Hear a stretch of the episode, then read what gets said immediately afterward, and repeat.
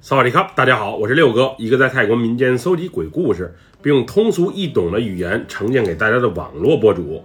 今天带给大家的故事名叫《树林深处》，来自一位泰国达勒府朋友的分享。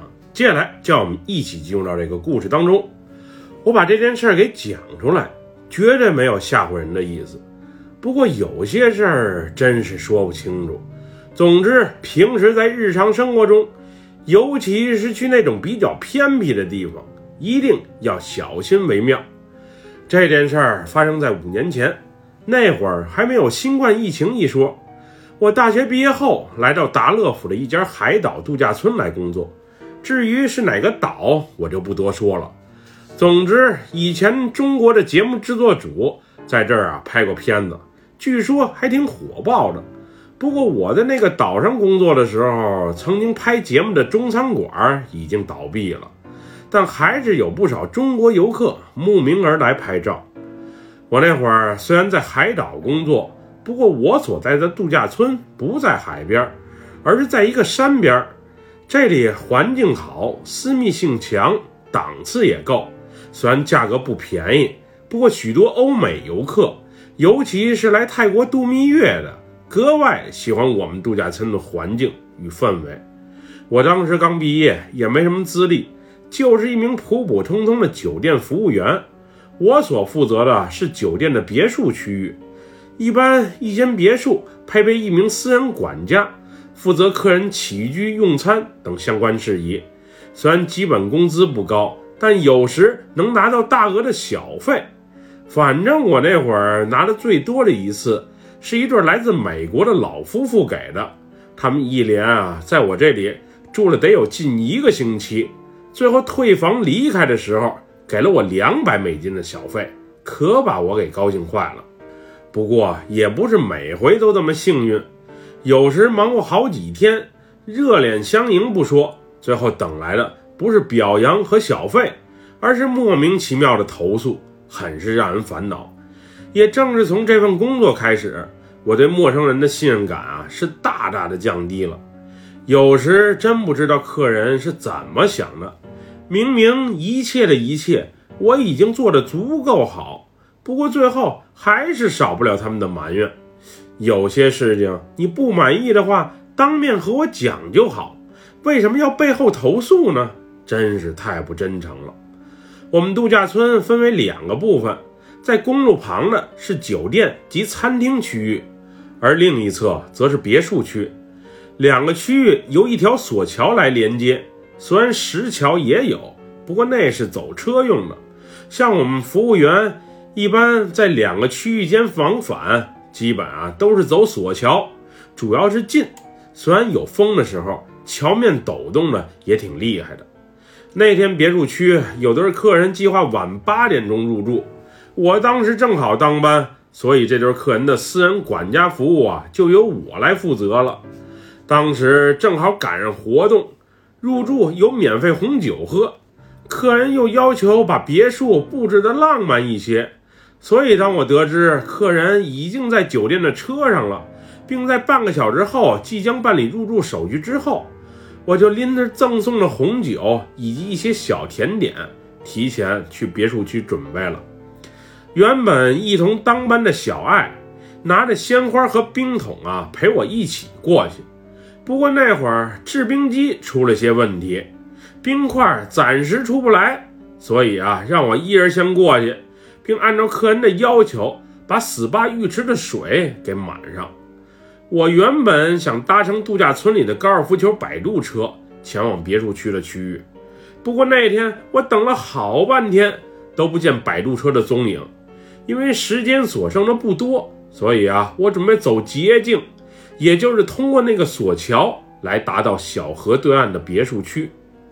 当晚啊，夜黑风高，小风嗖嗖的刮，让穿着酒店制服和长裙的我都感觉到有些冷。虽然度假村里啊零星的有照明灯，不过那晚阴云遮住了明月，能见度啊别提多低了。为了给自己壮壮胆，我还特意把蓝牙耳机给戴上了，边听着歌边往那个区域走着。我们度假村的占地面积大，走这一段路啊，虽然从地图上看直线距离不远，不过绕过来穿过去也是挺折腾人的。那天我两只手啊都拎着东西，上吊桥的时候我还怕站不稳，一会儿啊再摔个踉跄。刚上桥的时候一切还都挺正常，虽然桥面稍稍有些晃，不过行走还是一点问题都没有的。但当我走到桥中央的时候，桥面先是一沉，紧接着是一阵剧烈的晃动，好像是有人紧跟着我也上了吊桥。那会儿我还以为是送冰块和鲜花的小美也跟了过来，于是小声喊了一句：“小美，是你吗？你还挺快的，制冰机好了。”我见没人回复。于是啊，又往前小心翼翼地走了两步。也许是客人跟在我后面上了桥，也说不准。但当我就快抵达桥头的时候，整个吊桥啊摇晃的是特别厉害，像是有人诚心恶作剧一样。幸亏啊，我平衡感还不错，不然点心洒了，红酒瓶儿再给摔了，那我可就赔不起了。于是上岸之后的那一刻。我就迫不及待地回头瞅了一眼，到底是谁在我身后恶作剧？那座桥应该有二十多米的长度吧？当时在夜光下，我隐约瞅见一个戴着帽子、身材不高的人在桥的另一侧。他穿的长衣长裤，不过看身形应该是个女人吧？你瞎晃什么桥？我差一点就摔倒了。当时我闷闷不乐地喊了一句，因为天色黑，距离还有些远，我是看不清那个人的具体轮廓。不过我这句话刚一喊，那个陌生人啊就转身离开了。我当时还觉得挺奇怪，看这穿着打扮，像是附近的村民啊，而不是游客。我们这度假村管理的挺严格的呀，平时闲人免进，他又是怎么溜进来的呢？那天说来也怪，走过吊桥上岸之后，我就感觉肩膀啊有些发沉，也不知道是什么原因。后来进到 B 六那栋别墅之后，我先是上二楼把 SPA 浴池的水龙头打开，把水温调好，之后下楼啊把红酒、小甜点摆放到位，然后简单检查一番。咦，水龙头我刚才打开了。怎么自己又关上了？一般那个浴池啊，十分钟左右就能灌满。下楼之前，我确认冷热水的水龙头啊是都打开的呀。不过当我再次上楼之后，热水的水龙头被谁给关上了？冷水的水龙头啊虽然还开着，不过水流特别的柔，一滴一滴的往下流着，就和前列腺出了问题一样。那会儿离客人就快抵达的时间已经不多了，于是我又重新打开水龙头，然后调水温，一直盯着浴池的水灌满才下的楼。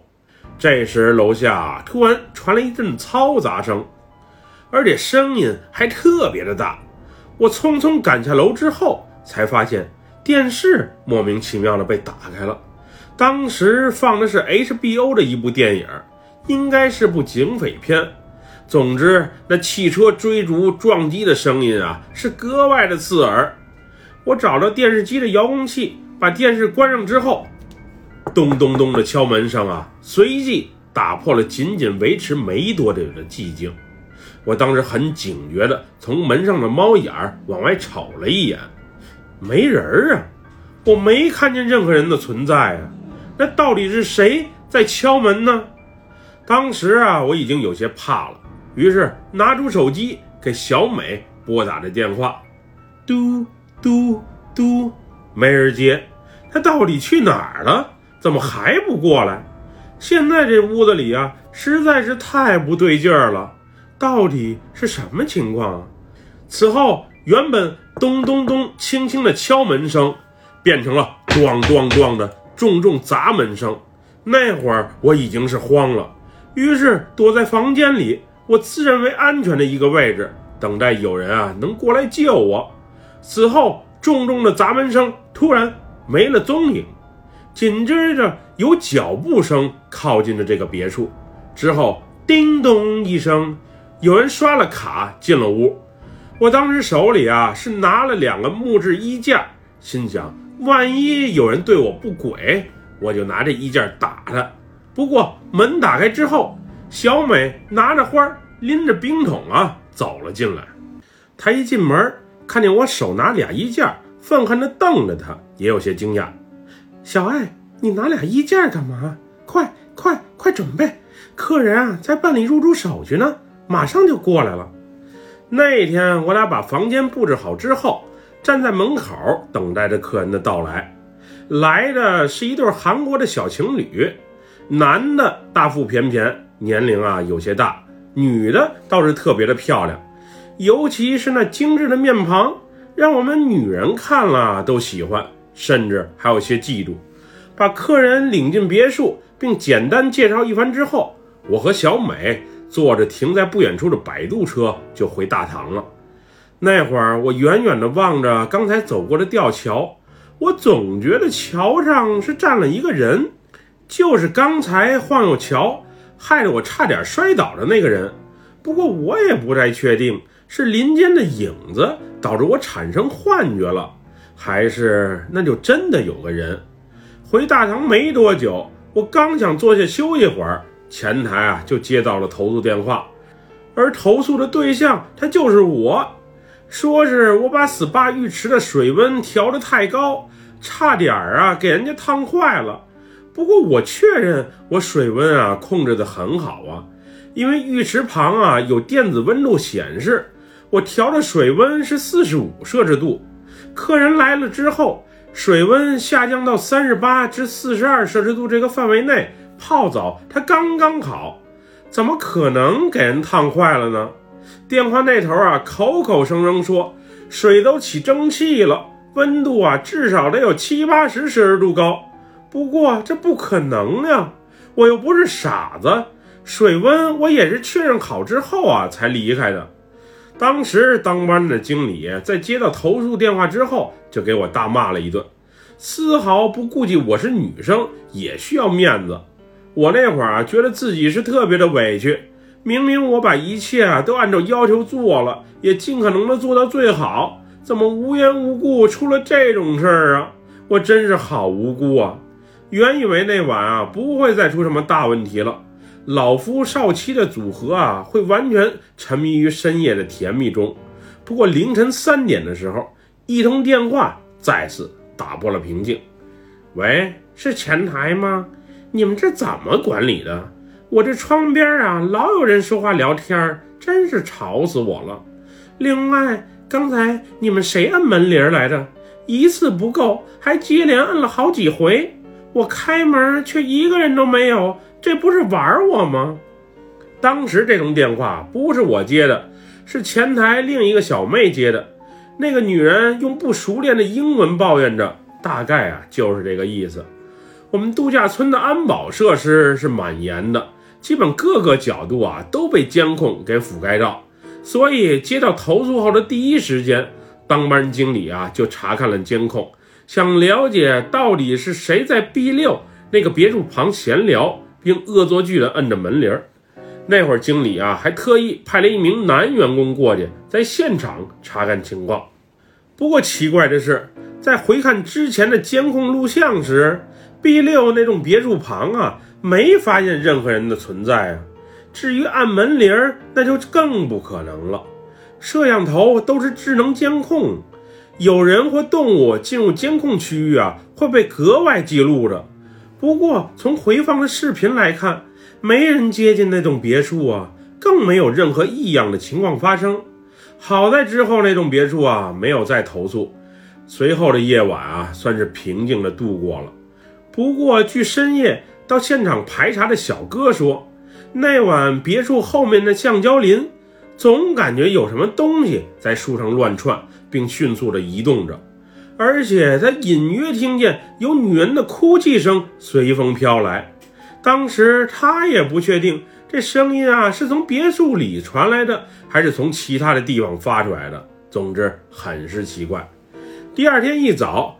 我和同事给那个房间送早餐的时候，那个年轻的女人都不正眼看我们，仿佛一肚子气无处发泄，不时啊还用蹩脚的英文指使我们做这做那，并不时爆了脏口。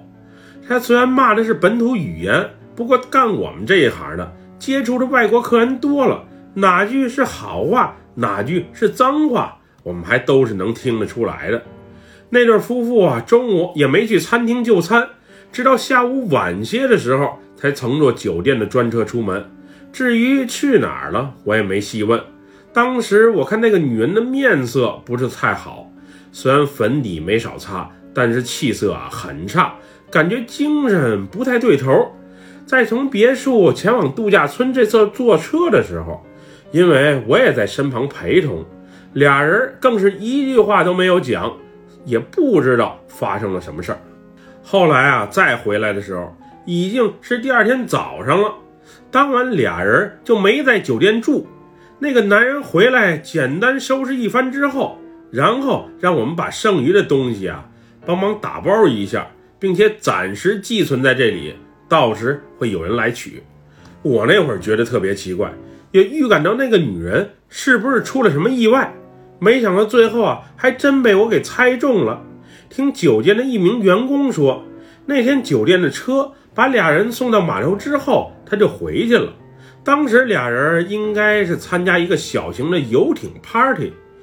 原本计划车啊是晚上八点半去接人回酒店，不过最后却取消了行程。据说是那个女的在游艇上发生了意外，人情绪不稳定，疯疯癫癫的。最后自己啊不慎摔倒，撞破了头，被直接送到了医院。虽然那对夫妇在我们那里订了四晚的酒店，但最后啊只住了一个晚上，就草草的退房离开了。至于那个女人后来怎样了，我就不知道了。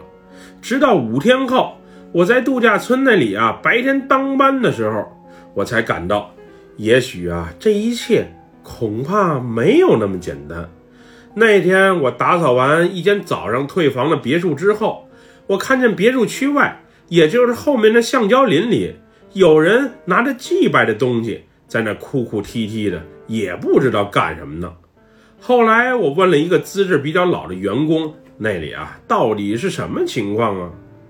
红姐，我刚才看见别墅区后面的那片橡胶林里啊，有人在祭拜着什么，很是诡异。你来咱们这里啊多久了？八个月了，怎么了？